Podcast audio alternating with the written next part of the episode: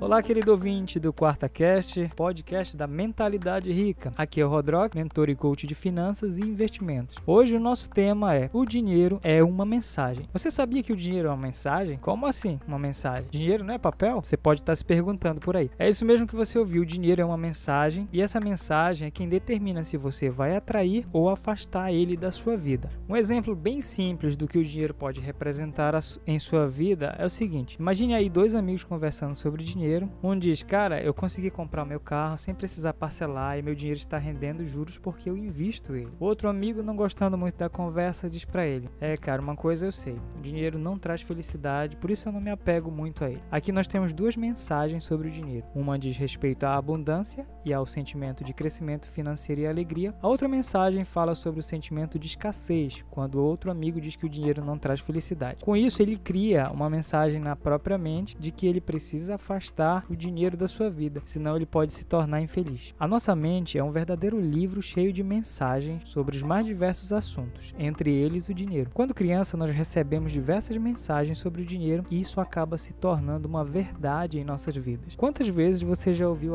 essa mensagem? Larga esse dinheiro, menino. Dinheiro é sujo. Essa mensagem sobre o dinheiro, ela cria em nosso subconsciente bloqueios que ao longo da nossa vida fazem com que a gente se livre do dinheiro por ele ser sujo e não trazer felicidade. Mesmo mesmo sabendo que a gente precisa dele para suprir as nossas necessidades. A minha dica é: anote todos os pensamentos, ou pelo menos observe os pensamentos negativos que você tem sobre o dinheiro e reedite, crie uma resposta que justifique quando essa ideia ou esse pensamento sobre o dinheiro é uma verdade, porque muitas vezes isso é apenas uma generalização de um todo. Esse conjunto de mensagens que nós ouvimos ao longo da vida formam o nosso conjunto de crenças, e o conjunto de crenças cria os nossos padrões. A partir de um padrão é que eu e você começamos a medir as outras pessoas. Se alguém foge ao padrão que eu aprendi, eu entro em conflito com aquela pessoa, porque eu aprendi que o dinheiro é uma coisa e ela aprendeu que o dinheiro é outra coisa. Então a gente entra em choque de padrões. Daí tem o conflito de crenças, daquilo que a gente acredita sobre o dinheiro e das mensagens que nós ouvimos ao longo da nossa vida. Então anota aí. O dinheiro é uma mensagem. Que mensagens você tem dito para si mesmo sobre o dinheiro? Lembre-se que a riqueza riqueza começa pela sua mentalidade. E se você gostou do conteúdo, me segue lá no Instagram, RodrockInvest. Um grande abraço para você e até a nossa próxima quarta cast.